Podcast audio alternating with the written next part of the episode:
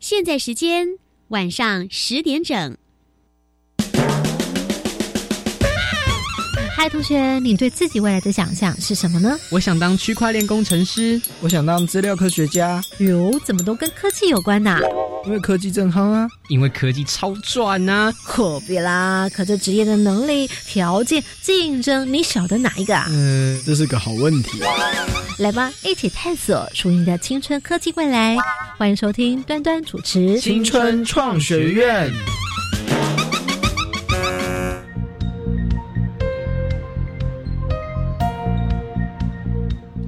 Hello，同学，欢迎再次来到青春创学院，我是端端。在本季的节目当中呢，所谓同学们来介绍呢，都是跟科技有关的职业，或者是呢传统的职业。当他们遇上的科技，会是怎么样的一个不同的挑战？又或者是透过新兴科技来做一些不一样的实验，或者是来完成他们原本呢没有办法达到的哦这个地步。来，进入节目当中，短短此刻呢，就要来为同学们介绍的这位导演吴伯宏导演，他在二零一八年创立了吴蹦影像工作室。哇，他的创作呢非常广泛哦，包括有这个纪实的摄影，包括纪录片，还有 VR 三六零电影哦。嗯，这个 VR 三六零影像呢，我们在之前节目当中有为同学们来做介绍哦。那么吴伯宏导演他的作品呢，在内容跟题材上哦，大部分都是让社会啊，不管是现象啦、问题啦或发生的事情，来跟影像做一些深刻的连接。吴伯宏导演他在二零一五年的时候开始拍摄了个人首部的纪录片，叫做《救命》。人，在当时呢也入选了二零一七年新北市纪录片的提案优选影片。二零一八年他的 VR 作品啊叫做《二十个礼物》，特别获选了台北电影节最佳观众票选奖。那么在后来呢，跟这个高雄 VR 体感剧院共同来合制了 VR 纪录片，叫做《我的叙利亚邻居》。在当时高雄 VR 体感剧院呢所做的这个 VR 的短片的征选当中，它是唯一的纪录片 VR 来入选哦。我们为大家来邀请到是吴伯宏导演，Hello，导演你好，哎，你好，主持人好，好，继续来介绍我们今天参与的节目小帮手，自成一个 VR 小组的名字，哎，来哟，来介绍南门好少年有哪三位呢？来，首先，大家好，我是赵宇宏，大家好，我是史一凡，大家好，我是沈维勋，节目现在这回呢，马上要来进行快问快答。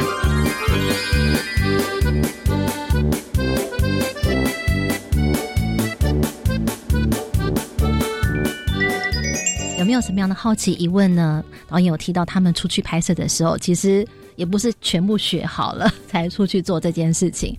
哎，我就很好奇，那他的大纲到底长什么样子哦？经过几个版本，然后才去准备吗？刚刚有讲到说，哎，那既然技术并不是最重要的，那到底导演他们用了什么样的软体解决他们可能并不是最厉害的这个技术的问题？呃，就是导演他大概是怎么去找说去找齐我们真的需要技术领域的人，怎么样去从他所需要的 VR 的制作当中去找你要的技术人员，是不是？好，那一般呢，对大纲有没有什么样好奇问题？问题就是故事的大纲，万一人不配合的话，是不是需要进行一些修改？红宇，我想问，拍拍摄之前是先写好大纲吗？还是拍了之后？就看你有哪些照片，然后随灵机应变这样。嗯，好，那我的问题是，导演到底用了什么样很厉害的软体呢？可不可以让我们知道一下？可以抄下来，可以去学学之类的。OK OK。好，好，我先回回应那个沈同学的嘛，就是我该如何找到一个团队？嗯，那第一，我觉得第一步先找的并不是说这个人的技术很强，而是这个人是你信得过，他跟你对于创作都是有热忱的人。所以我找来的四个人，不管是摄影、跟我的声音等等，他们都是传统影视工作人员。那那时候呢，我们可能有透过一些关系，真的有找到，像当时蔡明亮，蔡明亮导演有拍一个也是 VR 的纪录片嘛，《家在兰若寺》。那透过一个关系找到了这一部片的收音，然后我们是，我们真的是全组人员一起上课。就是我们找来了有执行过 VR 的经验来教我们，然后他的思维是什么，然后我们就是慢慢的在台湾先做这样的准备。那我们唯一现场只有一位是我们从中国大陆找来的，就是有做 VR 的实物经验，他来台湾跟我们会合。那我们那时候去拍摄的时候，我们几个就会一直在讨论。那我觉得这是一件好事，就是他是懂 VR 的，那我们是懂影像的。嗯那我们中间他觉得要这么做，但我们觉得我们不想这么做。嗯然后我们会中间一直去调整，调整到我们双方觉得我影像可以接受，技术组也可以接受，那我们就会达成一个共识。了解，所以其实我们也是像，我们也就是从零开始，从上课开始，就很像我们现在。对对对。那刚刚还有两位同学问到的跟大纲有关的问题。对。那我觉得其实很难在你的想象中就先把之后要拍的东西先想好了。嗯，其实我们当时不管我们我这部片参与甄选，跟我们在出国前写的大纲，其实中间也写了三四个版本。嗯，但是我们到了土耳其之后，因为我们没有看过环境，我们也没，所以我们那时候在土耳其一个月，我们花了快两个礼拜在场刊。我们决定要在哪里拍，我们要知道这个地方有什么事，这个地方的居民状况什么。我们花了两个礼拜，每天就是都不是拿摄影机哦，就拿着我们的相机一直在场看。然后我们回到我们的旅馆之后，我们就在想，嗯，这个环境要换掉了。我们原本写的这个拍不了，为什么？比方说，举个例，嗯，比方说，可能我们在有一个场景，我们我们希望可以进到这个人的家庭。他们可能像穆斯林，他们都有一个他们自己的那个礼拜礼拜堂。嗯，那我们可能第一，我觉得可能在文化上，我们想这个剧本对人，我们要进去拍，对他们来讲是其实是蛮没有礼貌的，或者是我们在沟通的过程是他们其实不是不愿意露脸的，嗯，等等，所以我们在有些脚本拍那种比较。他们更生活面向的部分，我们会知道他们可能他们的禁忌在我们的脚本是没有办法实践。那我们其实会跟我们在当地可能愿意被我们拍摄的居民做一个沟通，嗯，然后说我们可不可以拍这个？如果他非常强烈表达他非常不想要的话，那我们会想一个方式去表达他们信仰，他们在那里生活的生活的方式，用其他的场景来代替。毕竟不理解，不太能完全理解他们现在的状况跟文化，所以我们会很多东西，我们其实蛮在意他们被摄者的感受。嗯。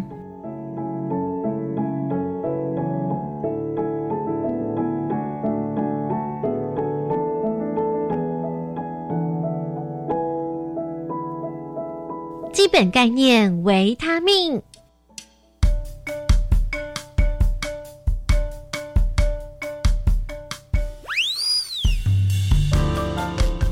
软体这件事情，为什么会特别好奇问呢？因为同学们都觉得说，它明明该就很复杂。同学就说：“哎，请问一下，VR 的底片跟纪录片的底片有没有一样啊？转档的时候一不一样啊？到底是怎么样？一键按下去之后，它就变成 VR 还是怎么样呢？纪录片的架设摄影机跟 VR 架设有一样吗？还是？如果你从影片的逻辑思维去理解 VR 的整个过程，其实是。可以理解的，但是他们中间过程还是有点不一样。就像我们影片拍完，它就是一个影片，嗯，但是 VR 呢，它可能是它其实就变成它很复杂，它变成它会拍八个角度的影片，然后你要靠一个软体把它变成一个环境的影片，嗯，就很像，比方说我们用相机把。拍了八张相片，对对，把它缝合起来，缝合起来像一个环境的影像，那就像一个山脉，有没有？会拍成好几张，要把它缝起来，这样意思。嗯那它就比起传统的影片，它就有这个流程。那我们其实很多时候，我们还是是用我们传统制作流程回到。可以编辑 VR 的剪接软体，嗯，然后像我是用本身我是用 Apple 系统的 Final Cut 嘛，那有些剪辑比较熟的，可能用 Premiere 等等，他们都是还可以编辑 VR 的。但是通常比较辛苦的地方是，我们其实是用一个传统影像的编辑软体在处理这个新的东西，所以我们很多时候我们会觉得处理起来就是很奇怪，那个思维我们，所以我们当时其实都自己。都认为我们希望未来其实是要出一个专门 for VR 编辑的软体。嗯，其实，在国外也试着有这么做。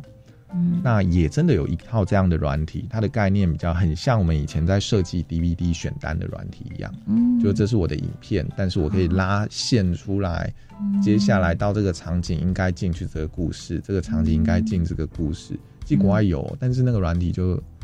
没有钱被继续开发嘛，所以它也就是就终止了。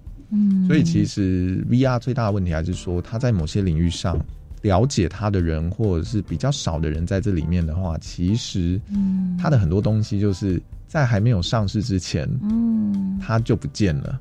哎，对，所以我们都还是要用一个现阶段大家最熟悉的软体来处理这些内容，因为这些软体不会不见嘛，剪接软体不会不见，它的需求量是非常的大。所以你刚刚讲这软体，其实它也用在一般我们的 传统的电影的剪辑当中。嗯，对，所以我们在编辑的时候，我们这是会土法炼钢这样子的、哦。对，我们就是还是等于把它硬套进这一个传统影片的逻辑里面去编辑，然后加特效，所以我们在放的时候会觉得。哎就是通常会很会很容易出现像有瑕疵或什么，因为它的概念是不一样的。嗯，那除非比较复杂，就是如果我团队进来，他们就会用一套是以前在设计游戏的软体，哎叫那个 Unity，嗯。去设计可能你会在这一个 VR 影片里面的一些元素。嗯，但是我现在就已应该是我的大脑已经没办法再 了复解。再去学了，懂懂所以我现在就是变成 是。那 Unity 我都会直接交交给啊。我的伙伴去负责，我会告诉他需要什么内容，然后他会帮我去处理。难怪我们常常会听到人家说，比方说像现在都在讲元宇宙，元宇宙，然后很多大佬就说啊，我们希望哦，就算五 G 环境已经来了，但是我们希望下面的软体可以更加成熟，才能够让这个整个环境才能够更前进一步，等待着这个软体能够爬上来，upgrade 上来，这样子，意思是就是这样子，是不真的，真是？的没错。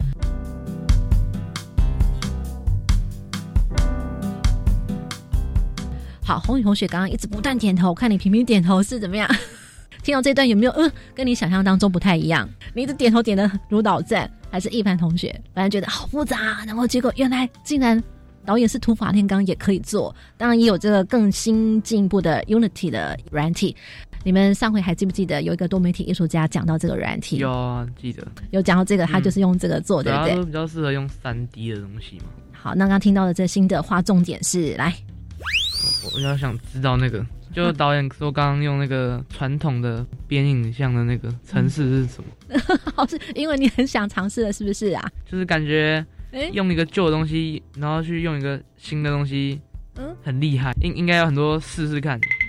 就是我们其实也是没有办法办法啦，嗯因为现在我们毕竟还是在做，其实大概念是我们是做影片叙事，所以我们现在是说 VR 也是一，也把它想象成影片丢到剪接软体里面在工作，嗯。但是它的逻辑是我们传统影片它是一个框，那 VR 呢它是一整个环境，那我们就要想三百说六十，对，三百六十度，嗯。那我们就要想，例如我们要放一个字卡放上去，哎、嗯。但是在头盔看起来那个字卡可能是歪的，哎，就是变成我们是在一个平面的荧幕上看一嗯。个三百六十度的东西，所以会有一点点不太一样。嗯。但这部分可能就变成同学在尝试的时候啊，嗯。就试着去去理解那个软体的逻辑，跟你要去转换 VR 想象套进这个软体里。嗯。那现刚刚同学问的那个软体，其实就是现在比较大型的剪接软体才有资源，可能比较小的就没有了。就是可能像 Apple 系统的剪接软体，就是像 Final Cut Pro，然后 Adobe 的 Premiere 这种比较大公司的，他们就是有很多经费可以一直一直 upgrade upgrade 那种很厉害的功能进去的，是就是讲他们软体很厉害的等等，这个都可以去尝试了。了解。但至少在这 part 当中，就算现在同学目前在国中阶段嘛，哦，时间其实过得很快，马上你们高中，搞不好那个时候呢，你们的 VR 已经开始可以进入到某种阶段，或者你到大学的时候，你还想要继续完成这个梦想，你们有没有发现说，诶，这时候你们应该要认识什么样的人很重要？伟勋、一凡，呃，就是各方面的人应该都要有所涉及吧。嗯，所以现从现在开始，大家都会走各种不同的路，应该要就是跟他们多接触。嗯，认识不同领域的同学，你看，比方说我们比较喜欢艺术人文，但是喜欢写程式的同学，你要跟他多建立感情，对不对？伟勋同学，我就是想到，就是不能只跟跟自己的兴趣相仿的人相处，应该要去，哎、就是我们两个不学不一样的东西，那可以多交流一下。是不是？然后将来如果你听到有人会 Unity 的这个软体的时候，那时候你会什么样的反应？红宇，接说，哎、朋友来帮我一下，这样子。他们问你有没有钱哦。对对对，钱也是很重要。所以 Unity 是怎么样？会烧钱吗？还是怎么样？应该说，就是它毕竟就是一个专业啦，所以我说有时候我们就变成，嗯除非你的故事，这个同学也非常的心动，说其实大根本还是你要能用一个很棒的故事让他愿意一起进来，嗯而不是说啊，我我很想做这，你可以帮我啊。啊，你同学看我就没有兴趣啊，好，那就只好抱歉，那我我要收，那我的一个小时多少钱？嗯 就是有可能啦，不然你要强迫他做他不太想做的事情，其实到后来嗯有时候关系弄坏了，你们也是蛮那个 嗯，对，所以会会的。所以其实嗯最终还是回归到你想做什么，然后你可以找到一群跟你一起往前走的人，而不是他把嗯你的这件事当成一个工作工作来做，对这就真的是会有点不太一样了。所以这是我们常在讲说，虽然要跨领域学习，但是你怎么样有一个诱发的起点，然后让大家有一种燃烧的感觉，觉得哎，大家一起愿意做这件事情，这是跨领域合作的时候一个领导者很重要的一个 mega 美角。好，我们稍后马上回来，进到今天晚的节目最后。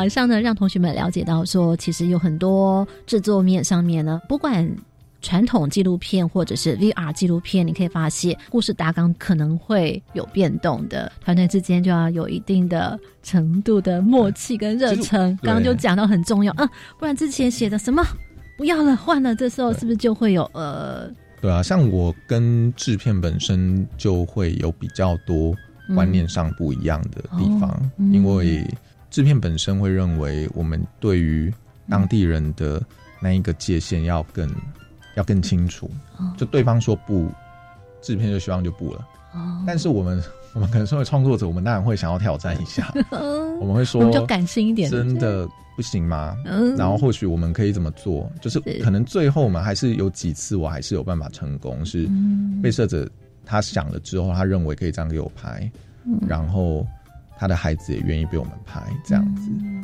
对，但我的制片可能他当下他就会觉得，我们为了这一个去拍这样，对他们来讲会不会不是很好？哦所以其实我们自己剧组内其实有一些也会有一些小小的争执啦。嗯对对对对对就一件事情上面有理性面的考量，也有感性上面的诉求。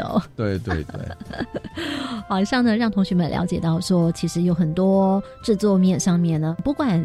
传统纪录片或者是 VR 纪录片，你可以发现故事大纲可能会有变动的。不过呢，我们在访谈吴导演的过程当中，因为这不是端端第一次访问吴导演哦，我一直觉得你是一个很有说故事魅力的人哎。就导演的口条，他说话的语气啦、温度等等，用字啊、语汇，其实你是有这部分的擅长，对不对？可能在师大的关系吧，因为我嗯们还算，因为我在拍，刚刚同学有问对到底好不好赚，其实我会说呃，做影像真的是很不好赚，所以我之前在做纪录片前，我在我有四年是在学校当学校的美术老师，啊，什么？所以有时候我的讲话的方式，人家会说奇怪你怎么讲起话来就这样？可能我说以前我教过书吧，所以有时候讲话就是会。会很像，就回到好像老师讲话那个样子、啊。有有有这可能也是那种以前在师大训练，被师大训练出来，就是一个老师讲话的样子。难怪我这么觉得，跟请舞蹈演来跟同学们对话，真的是再好不过的了哦。关键密码传送门。好，欢迎你们当中，希望同学呢在这一集当中，从纪录片、传统纪录片的导演来到 VR 纪录片，同时实际上也不是只有纪录片，也希望可以打开同学们他们学习啊、新的科技啊、怎么样？如果呢你是喜欢说故事，希望能够用影像来说故事，或者是希望将来可以成为一个用影像来达成你心目当中想要实践的哦、不管是你想要解决的社会问题，或者是你想要让观众透过你的作品有些什么样的身临其境的话，在这边可以打开你们的一些不同的观点。不晓得同学今天三位小帮手听了之后，有没有觉得哇，下次如果再接触到，有没有一种跃跃欲试的感觉？有没有比在当时只是在故事分镜大纲当中多了一点点热情？有没有？宏宇、雨虹，哦，有啊，就想要换个主题。我 真的想换个主题了。一凡呢？以后在做嗯 VR 的时候，可以有更更多导演给我们的经验，让我们去做的更好。伟勋呢，在听过了之后，有没有发现说，哎，好像如果呢再把这个故事分镜拿回来的话，你会想要怎么样的来做调整？可能会也是跟羽绒一样，换一个主题，换成就是我们可以自己亲自去拍摄，或者是现已经有一些现有的资讯，嗯比较贴合我们那个日常生活的主题。是因为今天听到了什么样的关键句，让你有这样的想法？哦因为听到导演有说，他会想要用 VR 是想要让观众能有一种代入感，真的实际在里面体验的感觉。那你觉得你们本来没有办法有代入感吗？哎、对，因为我们也没办法去去那里实际拍，只能用一个展览的方式呈现。也但是展览的话，也是里面的资料也只有平面的而已。嗯，了解。好，这个导演听到他们的说法，有没有些什么样的建议跟指导？我们希望呢，今天在节目最后也透过导演来帮我们出一个点子比赛，好不好？灵光感应盒。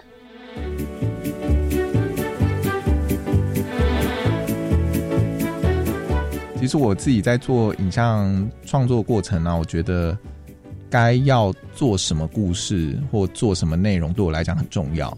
所以我觉得我很想问同学一个问题是：如果今天你不用去思考很多事，你今天你有既有的人脉，你有足够的经费，你有足够的想法，那今天如果要同学做，也不一定要做影片哦，你可以用 VR 这个形式。做什么样的内容呢？你会想要结合什么内容？你想做什么？这可能是我今天特别好奇，你们会想要用 VR 这个科技形式做什么事情？关于呢这个问题，我们也给线上的收听同学们，你们也想一想。十秒钟之后，我们来听听看小帮手他们的回答是如何呢？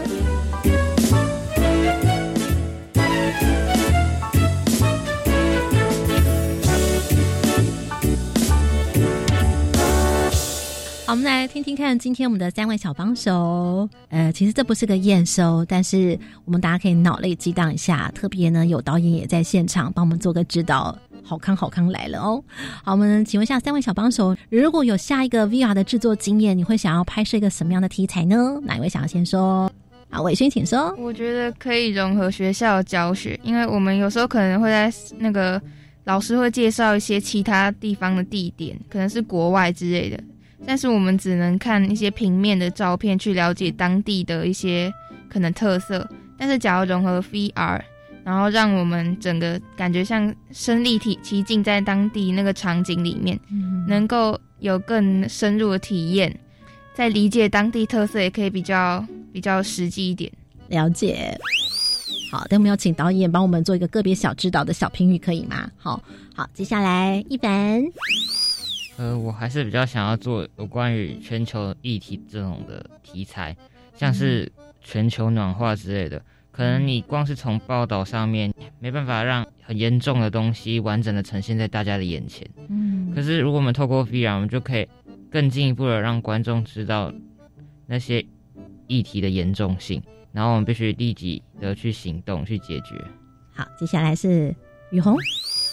我也想要用 VR 去拍那个生态的东西，就比如我就放一个镜头在海里，在 YouTube 上直播，他说三百六十度，然后深海奇观，然后就这样放在那边，然后大家就可以去那边看。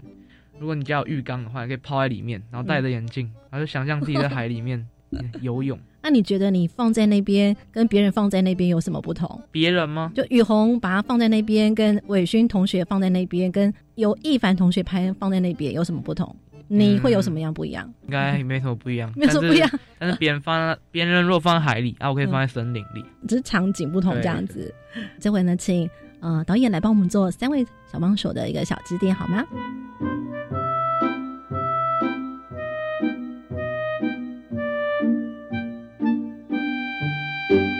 好，我觉得那个沈同学结合那个教育的，我觉得这个想法非常的好啊。以前我觉得身临其境，但我觉得可以有一点点不一样的改变，就像你可能可以把传统的场景介绍再结合一点历史。那如果有办法，就变成你在 VR 导览的时候，你可以除了你可以走进比萨斜塔那边以外，你可能还可以直接手在摆动的时候，或许他可能就可以回到五五十年前，那你再翻一下，又回到五十一年前、五十二年前，那你的你就会仿佛你在那个场景都会会一直在变换。所以我其实觉得有些课程，它除了科技可以结合历史，又可以结合地理。其实我们如果这样思考的话，你会发现 VR 用起来会更活，它好像不会单独只是在讲地理而已。那我觉得，那我觉得这个观念是非常好的，尤其是在疫情时代之后，好像如果能戴着头盔就在家里好好上课，老师在你面前，好像也是一个未来的想象了。那还有刚刚同学讲的，还有一个想要做关于关于全球变迁、全球化的议题。那那个我之前在万纳度所做的一个议题啊，跟同学分享。当时我就是在做气候难民的故事，就是全球暖化、海平面上升，万纳度是唯一第一个有气候难民的国家。然后当时我们还是一样办用纪录片的方式，让他们告诉我发生什么事。他说他们的。土壤都不能种植物了，因为海平面上升，这些土全部盐化。嗯，那我们其实拍完了第一阶段的纪录片之后，我们其实也在思考说，这个东西我们该如何用 VR 来拍呢？嗯，但是我觉得这个概念其实是非常好的，因为当我们只用影像，我们只透过智慧型手机来看这件事情的话，它确实离我们非常的遥远了。但我觉得或许你们两个可以合作啊，对啊，你既然刚刚讲到浴缸那件事，是不是就可以体感？那你就帮他策展嘛，他去拍回来，你就是说我们今天我们今天就是海平面上升了，所以今天他本来在这，然后观众戴上头盔之后，你就慢慢把水加进去，把水加进去等等的，哇，那只是你们的工程就非常浩大，所以我们现场马上发现。两位同学，他们未来的专题是可以一起合作的，对不对？哇，马上两位同学，一凡跟雨虹同学可以手牵手，大家一起前进哦哦。对，所以其实今天同学都有抓到一个一个我觉得很重要的重点，是说，其实当你们有一个这样的想法之后，可能很多时候你会觉得我这样想到好不好？嗯，但我觉得你可以试着说给人家听，嗯，或者是你可以试着跟彼此之间的好朋友这样三五分享，可能他给你一个想法。你在修正，然后你们彼此修正，你会发现说，哇，其实你们三个可以试着把一个像全球暖化的条件，嗯，或者是刚刚所讲的，不管是学校教材的设计，嗯，甚至生态影片的拍摄，你们可以把它变成很很多功能的一个 VR 短片，而不是而不仅仅它只是一个一部影片而已。嗯哼，对我觉得这个是就大家可以尝试看看的。就像刚刚同学讲的，既然还想要在浴缸里面，你就已经想到 VR 更后来的路了，就是体感体感的路了。但这个真的就非常非常的辛苦。五 G 时代的来临，您真的觉得 VR 可以走向一个令你觉得也期待的一个局面吗？我当然是希望它可以可以这么走啦，就是因为毕竟它五 G 其实是做大。大量资料的消化嘛，是，只不过只不过他现在我觉得让如何让观众用用那种 VR 的形式去做到 VR 的体验，我觉得这个是现阶段比较困难的，就很像我们现在每个人很习惯有一只手机哈，嗯，但你要如何让每个人觉得未来我我需要有一只头盔？或一个头盔，或一只眼镜，接收资讯。嗯，那可能只有这样才有办法，五 G 的内容才有五 G 才有办法让我们觉得，嗯，跟我们生活真的很息息相关。有可能我们每天，嗯，上课做一个假设，大家以后都有一一一个头盔，一副眼镜，然后你们以后一个礼拜你们两天都在家上课，那以后上课就是只能戴眼镜，同学就在你身边，那确实就需要五 G 这样。这么大的资料量来负荷，所以我说，当你们进入 VR 之后，你开始要变得更天马行空一点，因为我们就觉得未来应该是要变成这样子，嗯，然后你就开始会有很多不一样的想象，想要用在这一个科技美材上面。了解，我今天一整集听下来之后呢，可以感觉到，事实上呢，对于如果你有不同的科技的新的尝试，那也许会对于你现在目前惯用的拍摄手法有另外一个不同的思考，这或许呢也是另外一种收获。在节目当中，非常感谢导演来到我们节目当中，我们要一起感谢吴导演，谢谢导演，谢谢导演，谢谢导演。不会，谢谢主持人，谢谢大家。听完节目马上搜寻粉丝团端端主持人，下周同一时间准时收听青春创学院。